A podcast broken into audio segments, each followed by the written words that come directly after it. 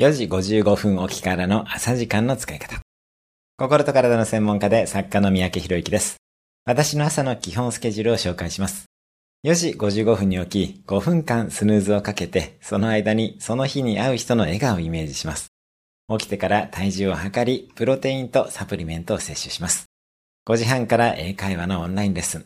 6時にコーヒーを飲んで日記を書きます。6時半から読書をして、7時に家を出てマンション内のジムに行きます。